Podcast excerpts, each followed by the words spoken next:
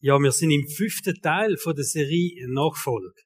Und das ist auch ein bisschen eine turbulente Woche für mich gewesen. und ehrlich hat das Thema Nachfolge äh, größere Ernsthaftigkeit auch nochmal bekommen. Für mich auch. In diesen Gedanken, in der Vorbereitung von dieser Predigt oder von dieser Serie, wo wir drin stehen. Nachfolge. Jesus ruft Menschen in Nachfolge. Und das ist der gleiche Jesus, wo wir eines Tages werden gegenüberstehen. Und das hat mich einfach auch nochmal sehr bewegt.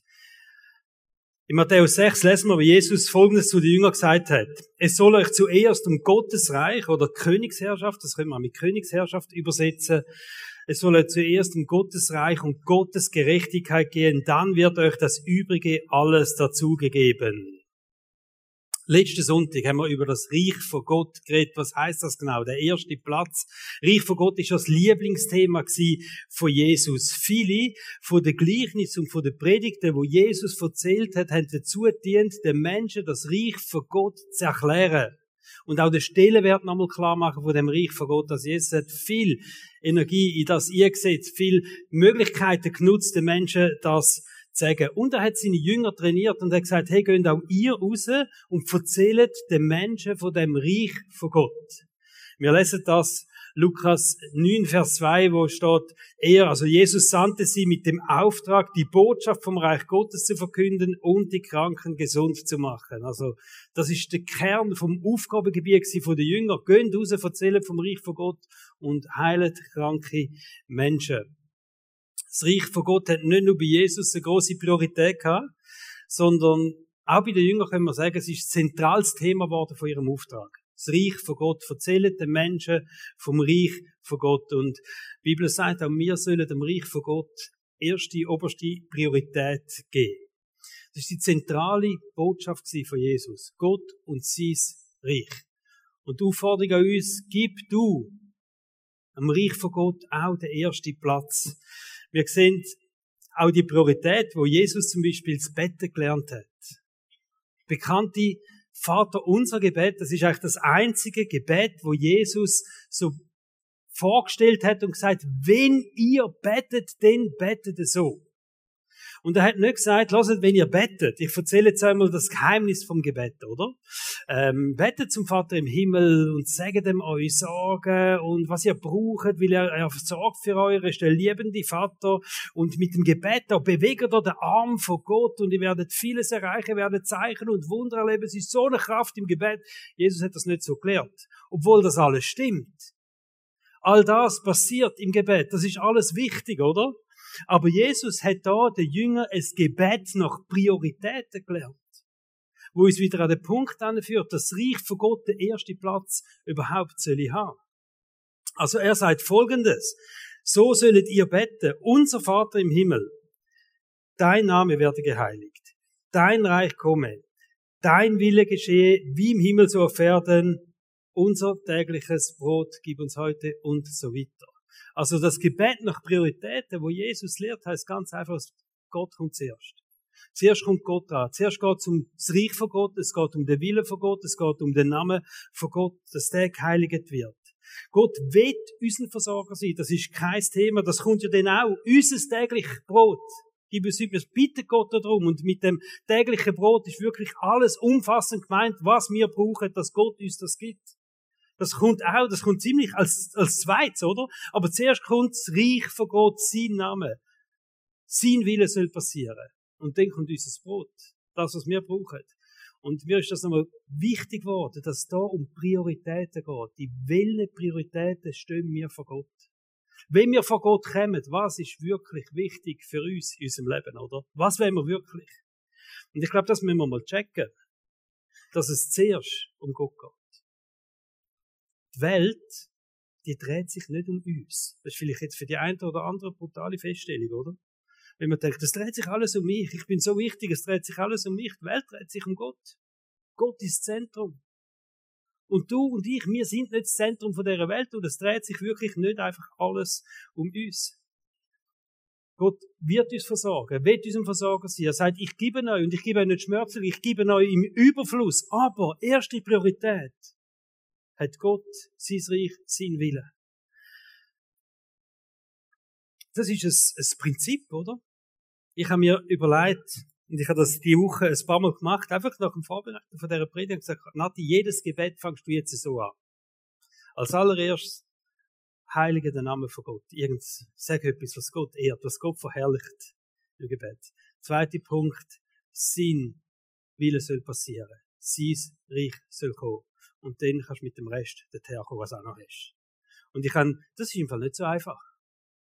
Das müssen wir mal machen, aber es bewegt etwas und vor allem es tut Sachen in den Hintergrund stellen, oder? Wir hatten Leitertag vor ähm, Samstag vor einer Woche und das Thema war, wie können wir Gott mehr mit einbeziehen, also auch im geistlichen Sinn, im, im Sinn vom geistlichen Leiten, wie können wir Gott mehr mit einbeziehen in das, was wir machen. Und das die Lösung, die wir gefunden haben, oder der Ansatz, wo wir ein bisschen gehen miteinander im Leitungsteam heisst, wir tun nicht am Schluss von einer Sitzung oder wenn wir etwas vorbereitet haben, noch beten und sagen, Gott, und jetzt mach bis so gut das und das und schenke uns Klingen und, und schau und, und tu, sondern wir fangen jetzt umgekehrt an. Wir fangen am Anfang an von einer wichtigen Sitzung, am Anfang von wichtigen Entscheid. Beten wir miteinander. Und wir beten einfach etwas, dein Wille soll passieren und dies Reich soll kommen. Und dann gehen wir die Gedanken, die wir haben, Gott nochmal an und sagen, aber es geht um dich. Es geht nicht um uns, es geht nicht um unsere Kirche, nicht um meinen Dienst. Es geht nicht primär um mein Leben, es geht um dein Reich und dein Wille soll passieren. Und ich bin gespannt, was da noch alles ein bisschen passiert. Wenn wir das konsequent anfangen umsetzen. Und das ist vielleicht auch eine Ermutigung für dich. In dem Ihnen schon sagen zuerst Gott und dann komme ich mit all meinen Wünschen und mit allem, was ich habe. Die große Frage, die sich da stellt, sind wir wirklich bereit, Gott in jedem Bereich von unserem Leben den ersten Platz zu geben? Sind wir wirklich bereit, unseren Lebensthron zu räumen und zu sagen, Jesus, das ist dein Platz. Der Thron in meinem Herz, der gehört dir. Und das haben wir letzte Woche gehört, das ist nicht ein Zweiplätzer oder ein Dreiplätzer. Da kann nur jemand sitzen auf dem Thron von deinem Herzen. Und das ist der Platz, wo, wo Gott sagt, der, der gehört euch Jesus, oder? Das Reich von Gott ist nicht ein Nebenschauplatz. Die grosse Frage ist, unter welcher Herrschaft lebst du? Wem dienst du in deinem Leben? Das ist die große Frage der Nachfolge. Da gibt es eine Stelle im Josua, das ist eine von meinen Lieblingsstellen, es ist ein bisschen Familienvers geworden und ich kann ihn nicht, bringe ihn jetzt nicht das erste Mal da. Josua 24, 15. Das war die Situation, wo das Volk Israel ins verheißene Land ist und da stellte Josua eigentlich die matchentscheidende Frage. Wenn es euch aber nicht gefällt, dem Herrn zu dienen, dann entscheidet euch heute, wem ihr gehören wollt. Den Göttern, die eure Vorfahren jenseits des Euphrat verehrt haben, oder den Göttern der Amoriter, in deren Land ihr jetzt lebt. Ich aber und meine Familie, wir wollen dem Herrn dienen. Entscheidet euch, wem wollt ihr dienen. Da gibt's verschiedene Sachen, wo der Anspruch haben auf den Thron im Herz. Entscheid dich, wem willst du dienen? Und die Landeinnahme vom Volk Israel, das ist ein Bild für unser neues Leben, das wir mit Gott haben. Und ich glaube, am Anfang von unserem neuen Leben stellt sich die Frage ganz klar und deutlich. Du hast ein neues Leben mit Gott, aber du musst dich jetzt entscheiden, wem willst du dienen in dem neuen Leben mit Gott? Wer hat den ersten Platz? Welchen Platz hat Gott in deinem Leben? Wem dienst du?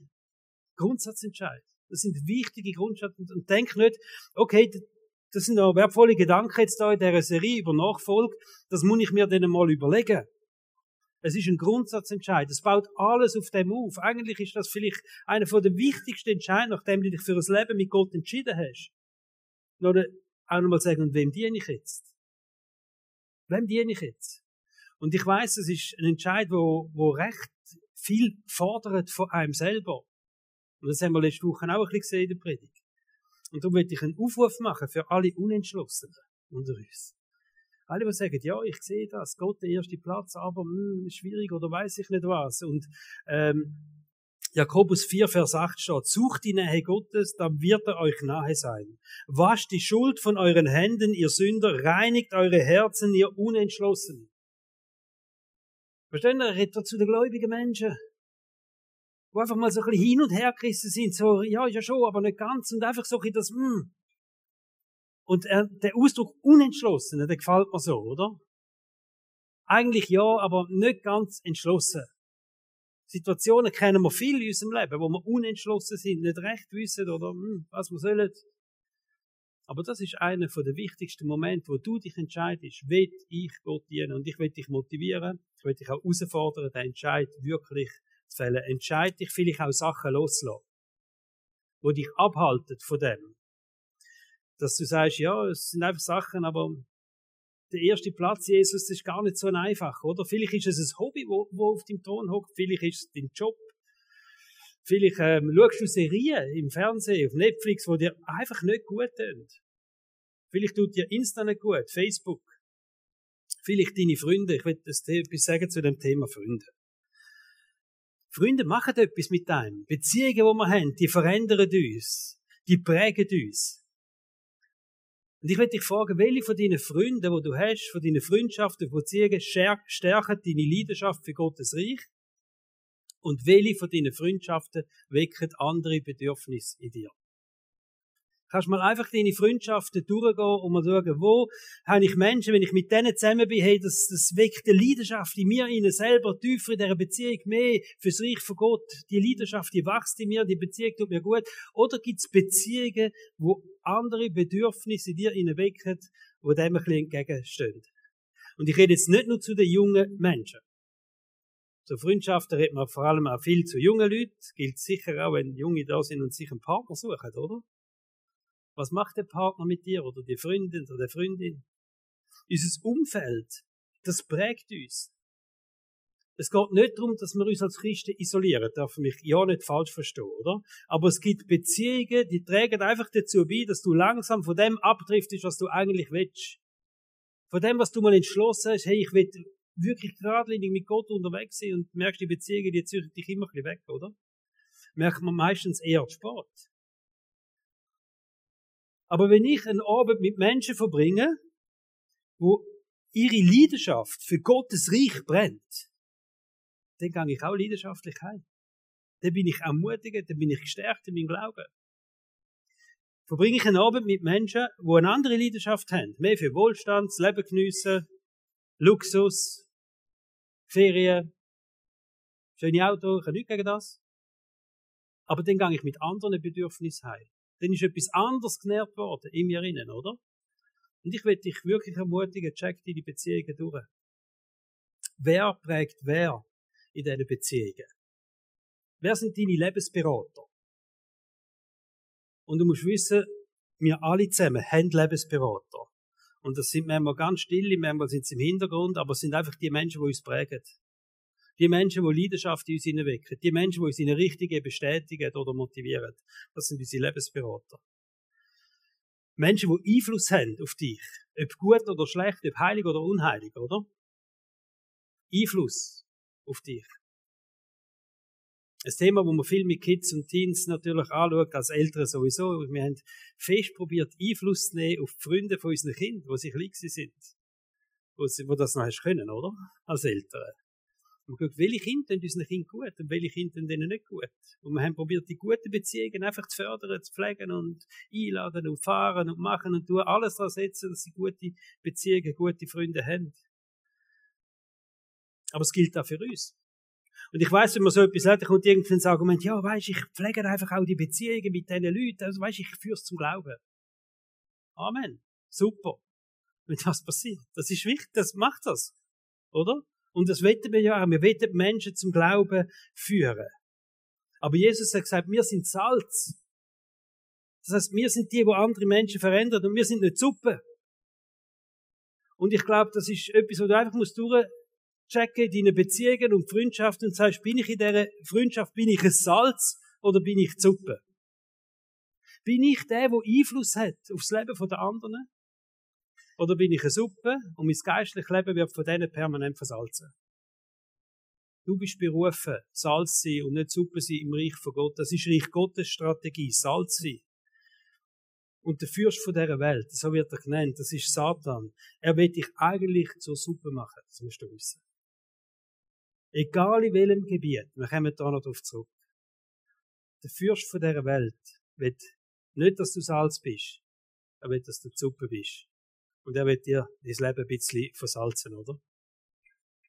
Heute das Thema, das wir anschauen miteinander, ist Gottes Gerechtigkeit. Es ist eigentlich der zweite Teil von dem Vers, was heißt, gib Gottes Reich den ersten Platz. Und dann steht folgendes, Es soll euch zuerst um Gottes Reich und Gottes Gerechtigkeit gehen. Dann wird euch das Übrige alles dazugegeben. Matthäus 6, 33. Zuerst um Gottes Reich und dann um Gottes Gerechtigkeit. Was ist da gemeint mit Gottes Gerechtigkeit? Ich sage dir zuerst mal, was nicht gemeint ist. Es ist nicht das gemeint, dass wir unter Gerechtigkeit verstehen, dir passiert das Unrecht und du denkst, okay, Gott sorgt dem für Gerechtigkeit, oder? Das ist nicht gemeint mit dem Wort Gerechtigkeit. Aber was ist gemeint mit Gerechtigkeit? Was heißt das konkret? Jesus redet von einem Königreich. Vom Reich von Gott. Königsherrschaft wird das auch teilweise übersetzt. Und so wie jedes Reich, so wie jedes Königreich ein eigenes Gesetz hat, oder? Kennt das Zeit der Römer, die haben ein römisches Gesetz gehabt, ein römisches Recht, das gegolten hat, oder zu den Perser Meder, das Gesetz von den Meder und von den Perser, das ist auch sehr bekannt. Also jedes Weltreich hat eigentlich auch die eigene Gesetzmäßigkeiten gehabt, die eigenen Gesetze aufgestellt. Und er hat gesagt, und so funktioniert das in dem Reich. Und wenn jetzt Jesus sagt, hey, soll er zuerst um Gottes Reich und Gottes Gerechtigkeit gehen, dann heißt das mit der Gerechtigkeit, das sind Gottes Maßstäbe in dem Reich, das sind Gottes Verhaltensregeln, das sind Gottes Wert, das ist geltende Recht im Reich von Gott. Das soll auch der erste Platz in eurem Leben haben. Es ist eine Definition, äh, eine Definition im Reich von Gott, was ist Recht, was ist Unrecht. Es ist eine neue Art von Denken, wo da gemeint ist neue Art vom, vom Handeln, eine neue Art, wie wir das Leben überhaupt sollen gestalten, priorisieren. Wir können da sagen, eine neue Art von Gut und Bös, wo definiert wird. Was ist richtig, was ist nicht richtig? Und tatsächlich sehen wir, dass Jesus ja immer wieder von diesen neuen Verhaltensregeln oder von diesen neuen Maßstäben geredet hat im Reich von Gott. Das ist da gemeint. Gottes Reich und diesen Maßstäben vom Reich von Gott geben dem den ersten Platz auch in den Briefen von Paulus, von Petrus, Jakobus und wer immer noch all die Briefe geschrieben hat, oder? Immer dreht von der Gesetzmäßigkeit oder von der neuen Gerechtigkeit im Reich von Gott, von diesen neuen Maßstäben. Total revolutionär.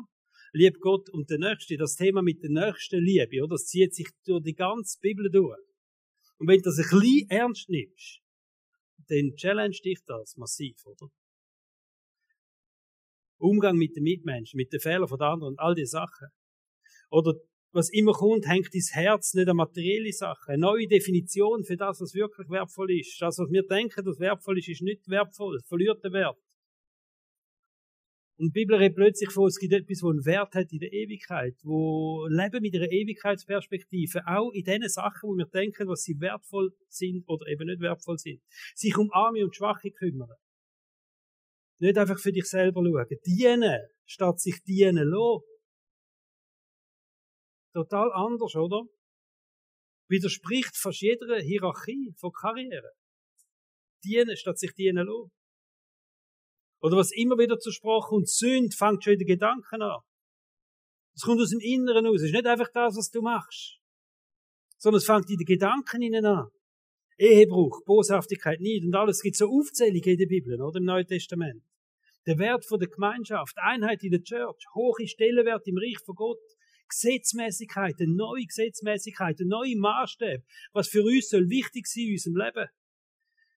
Der Versuchung widerstehen. Umgang mit Sexualität, mit Ehe, mit Treue. Unsere Worte sollen dann sagen sein, soll kein Fluch sein. Kein böses Wort über unsere Lippen, aufhören lästern. No-go im Reich von Gott. So Aussagen lesen wir in der Bibel. Und das Coole ist, Jesus hat das vorgelebt. Also wir schauen das Leben von Jesus an und wir wissen, was es heißt, nach Gottes Gerechtigkeit trachten. Zuerst Reich von Gott und seine Gerechtigkeit. Schau das Leben von Jesus an und du siehst ein Wahnsinnsvorbild da drinnen. Er ist der perfekte Repräsentant überhaupt vom Reich von Gott. Wir sehen die Gerechtigkeit vom Reich von Gott im Leben von Jesus wie wir sie sonst nie gesehen. In der Bibel steht, er ist der Einzige, der jemals gelebt hat auf dieser Erde und nicht gesündigt hat. Also er ist einfach jetzt Vorbild Nummer eins, wenn es um die Gerechtigkeit geht. Und Nachfolge heißt, dass wir von Jesus lernen, dass wir sein Leben anschauen, wie hat er geredet mit den Leuten? Was hat er betont? Was ist wichtig? Wie ist er mit Menschen umgegangen? All das. Welche Stellenwert hat das Reich von Gott? Am Schluss hat er sein Leben gegeben, verstehen wir? Und das sehen wir bei Jesus. Nachfolge heißt, wir lernen von Jesus, was es heißt, Gottes Reich an erste Stelle setzen und nach seiner Gerechtigkeit achten. Nachfolge heißt, dass wir uns vom Heiligen Geist verändern lassen. Immer mehr dem Jesus ähnlich zu werden. Das steht so in der Bibel. Du bist berufen, immer mehr in deinem Leben, in deinem Alltag, immer mehr dem Jesus ähnlicher zu werden. Und ich glaube, wir dürfen uns ein bisschen wachrütteln lassen in dem Thema. Vielleicht habt ihr das schon ein paar Mal gehört, in dieser Serie auf jeden Fall. Aber dann sagen, hey, ich will mich gleich einmal wachrütteln lassen, was heißt denn das genau? Wieso wird denn das so betont? Was ist denn da so wichtig? Wo steht denn ich in meinem Leben? Oder gibt es vielleicht Sachen, wo ich mich herausfordern lassen muss, verändern lassen muss? Es gibt ein Problem. Das Reich von Gott, Gottes Reich steht im Konflikt mit der Welt. Der Paulus beschreibt in 2. Timotheus ein prophetisches Bild und er beschreibt moralische Verfehlung von Menschen. Und die moralische Verfehlungen den Menschen, die nehmen immer mehr zu, je näher wir ans Ende dieser Zeit kommen. Darum ist das ein prophetisches Bild, das der Paulus da beschreibt. Also am Ende der Zeit. In der Bibel hat es auch den Titel ähm, der Mensch am Ende der Zeit. Wie verändert er sich? In welche Richtung geht er? Und jetzt kommt der Hammer. Der Paulus redet da von den Frommen. Also sind nicht die Menschen, die von Gott gar nicht wissen. Er redet von frommen Menschen und ich lese das mal vor. 2. Timotheus 3, 1 bis 5. Die Menschen werden selbstsüchtig sein, geldgierig, großtuerisch und arrogant. Sie werden ihre Mitmenschen beleidigen, in anderen Übersetzungen steht, sie werden lästern, ihren Eltern nicht gehorchen, undankbar sein und weder Ehrfurcht noch Mitgefühl kennen. Sie werden unversöhnlich sein, verleumderisch, unbeherrscht, gewalttätig, voll Hass auf alles Gute. Andere Übersetzung sagen, sie lieben nicht das Gute und zu jedem Verrat bereit. Sie werden vor nichts zurückschrecken, um ihre Ziele zu erreichen und werden vor Hochmut verblendet sein. Ihr ganzes Interesse gilt dem Vergnügen, während Gott ihnen gleichgültig ist. Sie geben sich zwar einen frommen Anschein, jetzt kommt's, aber von der Kraft Gottes, die sie so verändern könnte, dass sie wirklich ein frommes Leben führen würden, wollen sie nichts wissen. Und den Staat von solchen Menschen halte dich fern. Also sie gehen zwar einen frommen Arsch, es sind eigentlich fromme Leute. Am Namen noch, am, am Verhalten noch, verstehen da? Also die führen ihres Leben und du denkst schon rein äußerlich betrachtet, ist ein frommen, oder? Fischli am Auto, geht am Sonntag Kilo oder was auch immer. Fromm, oder? Aber sie wollen nichts wissen von der Kraft, die ihr Leben wirklich verändert. So, dass sie ein Leben führen, wo Gott ehrt. Der Paulus beschreibt fast 20 moralische Verfehlungen. Und teilweise geht es um Charakter, ums Verhalten. Es geht aber auch um ganz tiefe Herzenshaltungen, oder? Liebe zu sich selber. Selbstliebe, selbstsüchtig, Egoismus, Liebe zum Geld, Liebe zum Vergnügen, das ist so etwas, oder? Also die Liebe zum Vergnügen wird sogar im Gegensatz gestellt, dass ihnen Gott eben noch nicht gleichgültig ist. Das Vergnügen vorher ist, Vergnügen wichtiger ist. Und ich will jetzt dich fragen, was denkst du, wenn du diese Liste hörst? Was macht das mit dir? Wenn du so eine Liste hörst, wo der Paulus ein prophetisches Bild ausspricht über uns Gläubigen, am Ende der Zeit, passiert das mit den Menschen. Nicht mit allen, aber was denkst du? Geldgier, Egoismus, Ungehorsam gegenüber dem, was Gott sagt, Lästern, Hochmut, Gleichgültigkeit gegenüber Gottes Maßstab, die Liebe zum Vergnügen. Und das sind doch ehrlicherweise, wenn wir sagen, das sind doch eigentlich Beschreibungen, die, die nimmst du nicht für einen Christ, oder? Was nicht. Volles Gegenteil von einem Christ. Und trotzdem verwendet er die Wörter da. Genauso sollte ein Christ nicht sein. Und Gott sei Dank ist niemand so von uns. Nicht einmal ansatzweise, oder? Hä? Einverstanden? Gehen wir miteinander jetzt einen Kaffee trinken? Oder wir schauen das ganz ehrlich an und sagen, gibt es Tendenzen in meinem Leben? Gibt es Tendenzen zu Hochmut, zu, zu, zu Liebe zum Geld, Tendenzen, wo das Vergnügen für mich plötzlich wichtiger ist, meine Bedürfnisse wichtiger sind, wie der Gottes Maßstab, Gottes Reich? Gibt es so Tendenzen? Laufe ich ein bisschen auf das hier? Es gibt zwei unterschiedliche Herrschaftsbereiche auf der Welt. Kolosser 1 wird das beschrieben, Kolosser 1, 12 bis 14. Da steht, denn er, Jesus, hat euch zu seinen rechtmäßigen Erben gemacht. Zusammen mit allen, die zu ihm gehören, dürfen wir einmal bei ihm sein in seinem Reich des Lichts. Er hat uns aus der Gewalt der Finsternis befreit und nun leben wir unter der Herrschaft seines geliebten Sohnes Jesus Christus. Durch ihn sind wir erlöst, unsere Sünden sind vergeben. Da sind die zwei Reich beschrieben. Das Reich vom Licht, oder? Jesus, wo uns aus der Gewalt von der Finsternis befreit hat. Und jetzt leben wir, jetzt leben wir unter der Herrschaft von seinem geliebten Sohn Jesus Christus. Jetzt leben wir in dem Reich von Gott, unter der Königsherrschaft von Gott. Nicht mehr unter dem Reich von der Finsternis. Befreit, erlöst. Durch das, was Jesus gemacht hat. Die Bibel redet von diesen zwei Herrschaftsbereichen. Reich vom Licht, können wir sagen, Reich von der Finsternis. Zwei Reich, wo sich einfach widersprechen. In jeder Phase widersprechen sich die Reich. Es gibt unterschiedliche Gerechtigkeiten in diesen Reich. Unterschiedliche moralische, ethische und geistliche Prinzipien. Unterschiedliche Auffassung, was richtig und was falsch ist. Was heilig und was unheilig ist. Es gibt eigentlich schwarz und weiß. Das schwarz-weiß, denke ich, ist verpönt. Oder? Wieso kann man so genau sagen, das ist jetzt okay und das ist nicht okay, wie, wie Jesus einmal gesagt hat? Und wie man es uns nicht anders vorstellen kann, dass es genau die zwei Reich gibt, Reich vom Licht und Reich von der Finsternis. Es gibt das Schwarz und Weiß. Die Bibel redet von dem. Aber ob es uns passt oder nicht, oder? Aber es gibt eigentlich nur Schwarz und Weiß. Und sie widersprechen sich. Und jetzt kommt der Teufel und hat etwas ganz Cooles gemacht. Eine Grauzone. Zwischen denen, oder? Eine Grauzone. Kennt ihr das? Grauzone.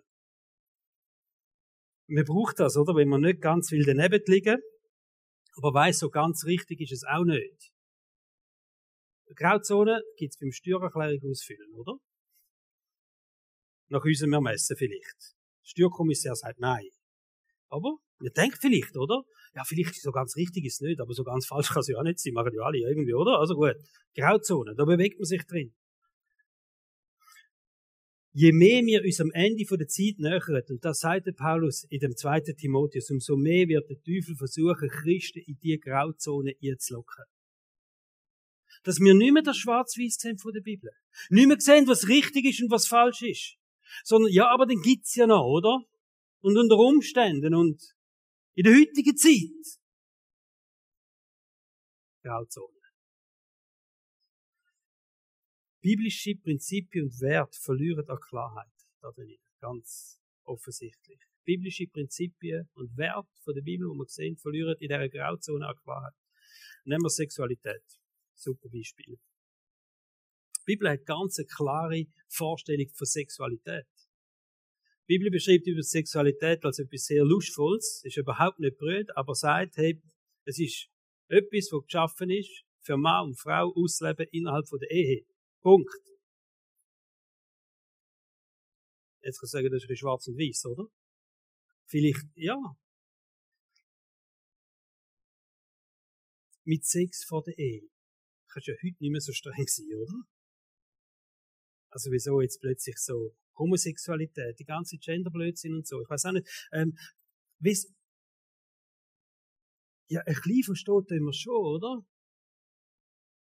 Weil wenn jemand halt anders ist, dann müssen wir doch das Verständnis haben. Wenn jemand einfach anders fühlt. Und wir dürfen ja nicht gegen die Menschen sein und wir sind auch nicht gegen die Menschen. Wir sind nicht gegen Menschen, die homosexuell sind. Wir sind auch nicht gegen die Menschen, die die ganze Gender-Thematik da verbreitet. Wir sagen einfach, du machst uns Eich. Aber wir sind nicht gegen die Menschen. Wir sagen Homosexualität, nein, es ist keine Schöpfungsvariante, wo Gott gegeben hat. Und da sind wir doch so in einer brutalen Grauzone reingelandet, oder? Welche Meinungen vertreten wir? Getrauen wir uns anstehen und sagen, nein, ich glaube das und das und so aufgrund von der Bibel. Ohne Menschen zu verurteilen. Aber zu sehen, was glauben wir und für was stehen wir ein. Wenn wir Christen nicht mehr für das einstehen, wer denn? Grauzone. Die Bibel sagt, Fremdgehen fängt in den Gedanken an. Was ist mit all diesen Bildern, die wir konsumieren? Was ist mit Pornografie? Ganz ehrlich, wir sind in einer Grauzone. Ja, okay, ja, ist jetzt halt so. Sexualisierte Gesellschaft. Ich kann, nicht, ich kann keinen Film mehr schauen, wenn ich nicht blutige Leute sehe, oder was? Ja. Deine Werte, deine Einstellungen, dein Verhalten. Ist es schwarz-weiß? Oder sind wir in gewissen Bereichen einfach so in einer Grauzone reingelandet? Da musst du selber entscheiden. Bist du in einer Grauzone reingelandet und sagst, ja, das ist nicht mehr so ganz schwarz und weiß. Hey, lästern.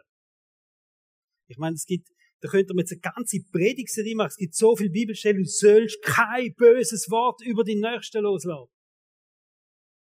Und ich nehme mich nicht aus. Wie schnell sind wir im Lästern drin? Ja gut, aber das ist ja auch schlimm, was mir passiert ist. Nein, also ich meine, das kannst du ja nicht, äh, was der andere macht, das kannst du ja nicht gut heißen, ich meine, oder, oder die Fromm-Variante, komm, wir beten für ihn, es ist so eine Katastrophe, was der, hä? wie der umgeht und alles. Ja? Dunkelgrau, sage ich da, wirklich dunkelgrau. Wenn ich die Bibel recht verstehe, und da dürfen mich gern ähm, korrigieren, können wir ein E-Mail schicken, wenn ich mehr als 10 E-Mail bekomme, tue ich es nicht beantworten.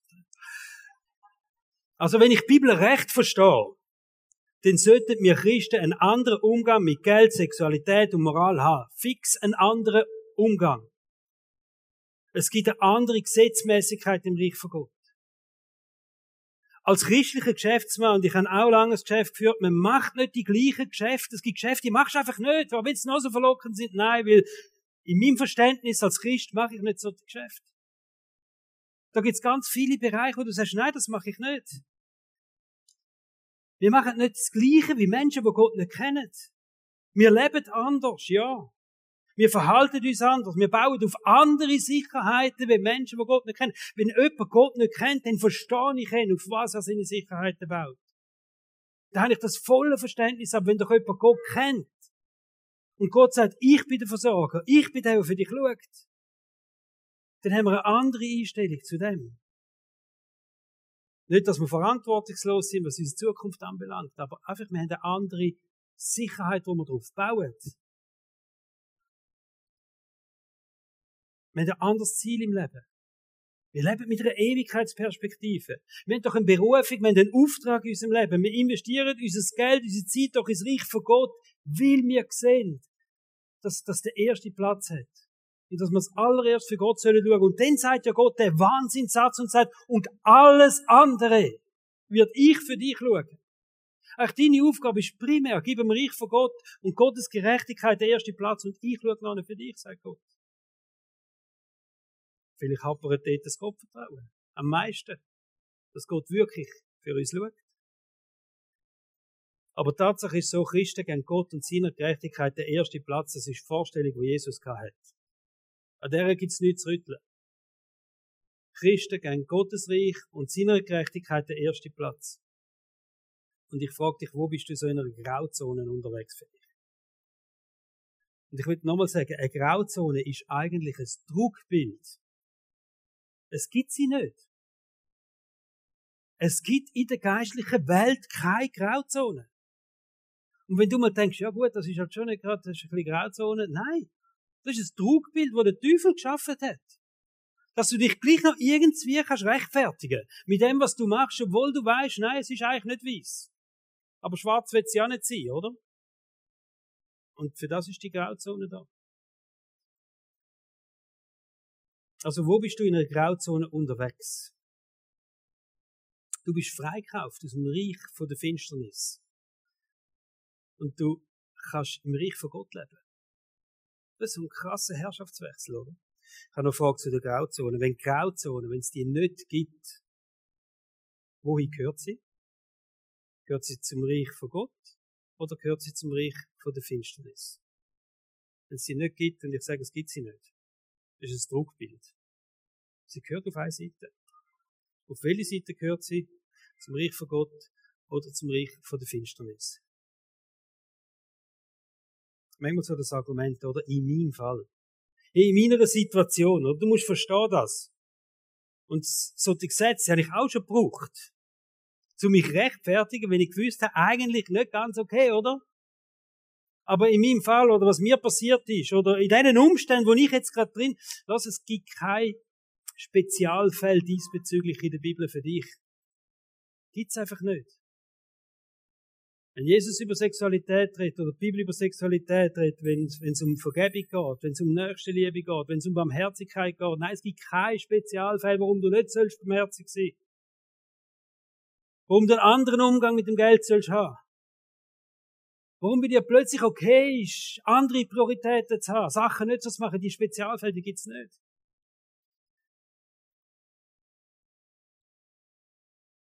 Die Argument ist eine Rechtfertigung für Grauzone, so einfach ist es. Wenn du sagst, in meinem Fall, dann tust du Grauzone rechtfertigen. Und wir können es so sagen, alles, was von Gottes Gerechtigkeit abweicht, ist Sünde. Die Bibel ist da recht klar. Und jetzt dürfen wir auch klar sein, jetzt gibt es ja Grauzone nicht mehr, ab sofort, oder? Also alles, was von Gottes Gerechtigkeit abweicht, ist Sünde. Wenn wir Gottes Gerechtigkeit als eine gerade Linie uns vorstellen, wirklich, ganz gerade, hä? Alles, was nicht gerade ist, ist Sünde.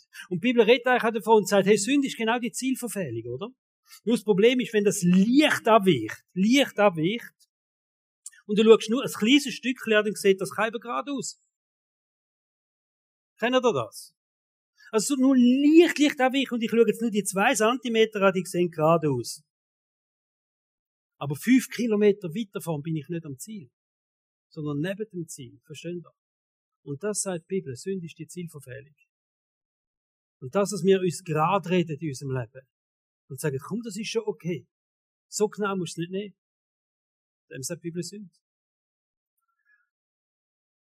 Uns fehlt vermutlich das Bewusstsein für das, oder?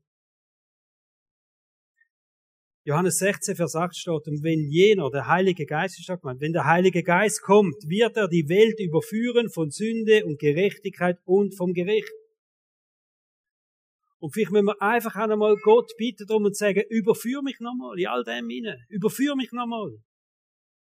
Mit deiner Gerechtigkeit. Gib mir nochmal das Verständnis, was du wirklich meinst unter Gerechtigkeit. Überführ mich nochmal von Sünde. Zeig mir, wo ich meine, es ist gerade und dabei macht es einen leichten Bogen und ich drifte weg. Die Frage ist im Fall nicht, wie weit kann ich gehen, dass es für Jesus immer noch IO ist. He? Wie weit kann ich gehen mit gewissen Sachen, wie ungenau und ich gewisse Sachen nehmen, wie, wie tolerant kann ich sein, gewisse Sachen mir gegenüber, einfach so, dass Jesus immer noch sagt, okay, ja, los und ganz. Hast du das überlegt? Das ist Graubereich denken. Unsere Frage muss die sein. Wie kann ich ein Mann und eine Frau nach Gottes Herz werden? Wenn wir in unseren Entscheidungen stehen, wenn wir Diskussionen stehen, wenn es darum geht, mit diesen Maßstäben konfrontiert zu werden, ist doch die einzige Frage, wie kann ich ein Mann und eine Frau nach Gottes Herz sein? Es hat nichts mit deiner Perfektion zu tun, mit Fehlerlosigkeit überhaupt nicht. Verstehen Sie? Vergebung steht überall und wir haben einen gnädigen Gott. Aber die Frage ist, ob wir in dem Moment denken, wie weit kann ich gehen, dass es für Gott noch okay ist? Oder wie kann ich ein Mann, eine Frau nach dem Herz von Gott sein? Der David wird zwar als ein Mann nach dem Herz von Gott beschrieben. Nicht, weil er perfekt war, gell? Nicht, weil er keinen Fehler gemacht hat. Der David hat gekämpft mit Versuchungen. Der David hat gekämpft mit der Versuchung von der Macht. Der David hat gekämpft mit der Versuchung von schönen Frauen. Der David hat gekämpft mit der Versuchung von Stolz, von Ansehen und Ruhm. Und er ist nicht nur einmal gefallen da drin. Er ist mehrmals gefallen in all diesen Versuchungen. Und trotzdem wird er beschrieben in der Bibel als ein Mann nach dem Herz von Gott. Und da gibt's eine schöne Antwort, warum das so ist. Psalm 139, wo der David schreibt, erforsche mich Gott und erkenne, was in meinem Herzen vor sich geht. Prüfe mich und erkenne meine Gedanken. Sieh, ob ich auf einem Weg eingeschlagen habe, der mich von dir wegführen würde. Und leite mich auf dem Weg, der ewigen Bestand hat. Erforsch mich Gott, erkenne, was im Herz vor mir geht. Prüf meine Gedanken. Schau, ob ich einen falschen Weg eingeschlagen habe. Er bittet Gott darum und sagt, prüf mein Herz und hilf mir immer wieder umzukehren auf den richtigen Weg. Und ich glaube, in unserer Schwachheit, wo wir alle drin stehen, müssen wir sagen, hey, ich will Umkehr zu einem Lifestyle machen. Ich will Umkehr zu einem Lifestyle machen. Ich will mich nicht stolz verharren auf meinen falschen Weg, sondern ich will Gott sagen, prüf mein Herz und führe mich zurück auf den Weg, wo du denkst. Ich will umkehren. Ich will heute umkehren, ich will morgen umkehren und übermorgen. Über, übermorgen. Nächste Woche. Ich will das ganze Jahr immer wieder umkehren, wenn ich merke, dass ich falsch laufe. Ich bin nicht stolz zum Umkehren. Aber ich will ein Mann und eine Frau nach dem Herz von Gott sein. Und wenn das dir recht ist, dann beten wir das Gebet jetzt miteinander. Wir verbringen jetzt eine Zeit in dem Psalm hinein. Einfach im Gebet und machen das zu unserem eigenen Gebet. Und ihr dürft aufstehen dazu. Einfach, manchmal hilft das einfach, dürfen vor Gott stehen. Und unser Herz öffnen vor Gott. Kommen wir beten miteinander.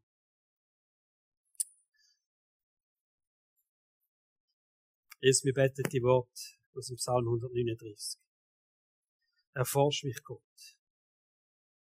Gott erkennt, was in meinem Herz vor sich geht. Prüf mich und erkenne meine Gedanken. Du siehst die tiefsten Gedanken in mir. Schau, ob ich einen Weg eingeschlagen habe, der mich wegführt von dir. Und ich bitte dich, leite du mich, leite du mich auf dem geraden Weg. Der Weg, wo Ewigkeitsbestand hat. Prüf mich, wenn ich in der Gefahr bin, so Grauzone zu leben oder in so Grauzone einzulaufen. Prüf mich im Bereich von der Sexualität. Wie super sind meine Gedanken? Wie rein ist mein Herz? Bin ich da in einer Grauzone rein? Habe ich Gedankenkino, wo loslaufen? Bin ich in der Pornografie? Fallen mir andere Menschen zu gut. Prüf mein Herz, Jesus. Prüf mein Herz. Wie locker bin ich mit meiner Zunge? Prüf all die Gedanken, die entstehen in meinem Herzen, die noch rauskommen, wo ich über andere Menschen rede, wie ich mit anderen Menschen rede. Prüf mein Herz, dass meine Zunge darf zum Segen werden und nicht zum Fluch. Prüfe mein Verhalten gegenüber anderen schwachen Menschen. Prüfe mein Herz, wenn es darum geht, ob ich diene oder ob ich mir dienen lasse. Kratze an meinem Stolz. Heiliger Geist, kratzt du an meinem Ego heute Morgen und zeig mir, wo dass ich falsch liege. Wo ich Gedanken über mich selber habe, die nicht gut sind. Gedanken über andere Menschen, die nicht gut sind. Heiliger Geist, ich bitte dich, dass du mich prüfst, ob das, was in mir innen ist, deinem Wort widerspricht.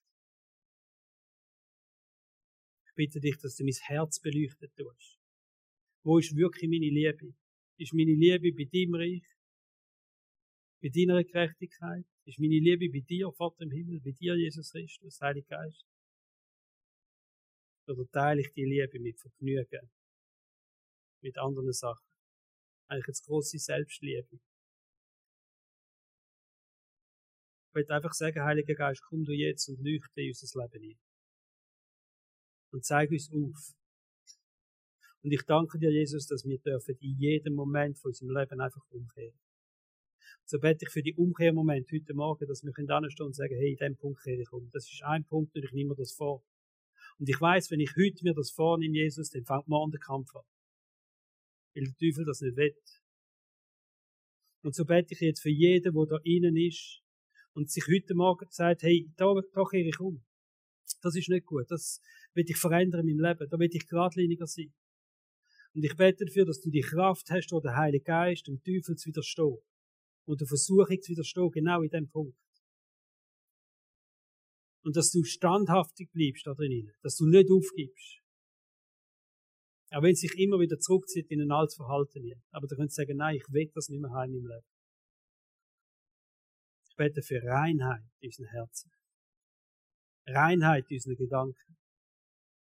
Reinheit in unseren Worten. Und jetzt in deinem Namen sagen wir einfach der Grauzone, dich gibt's nicht. Du bist ein Trugbild vom Teufel. Und ich will nicht in dieser Grauzone laufen, in keinem Bereich von meinem Leben. In Jesu Namen. Amen.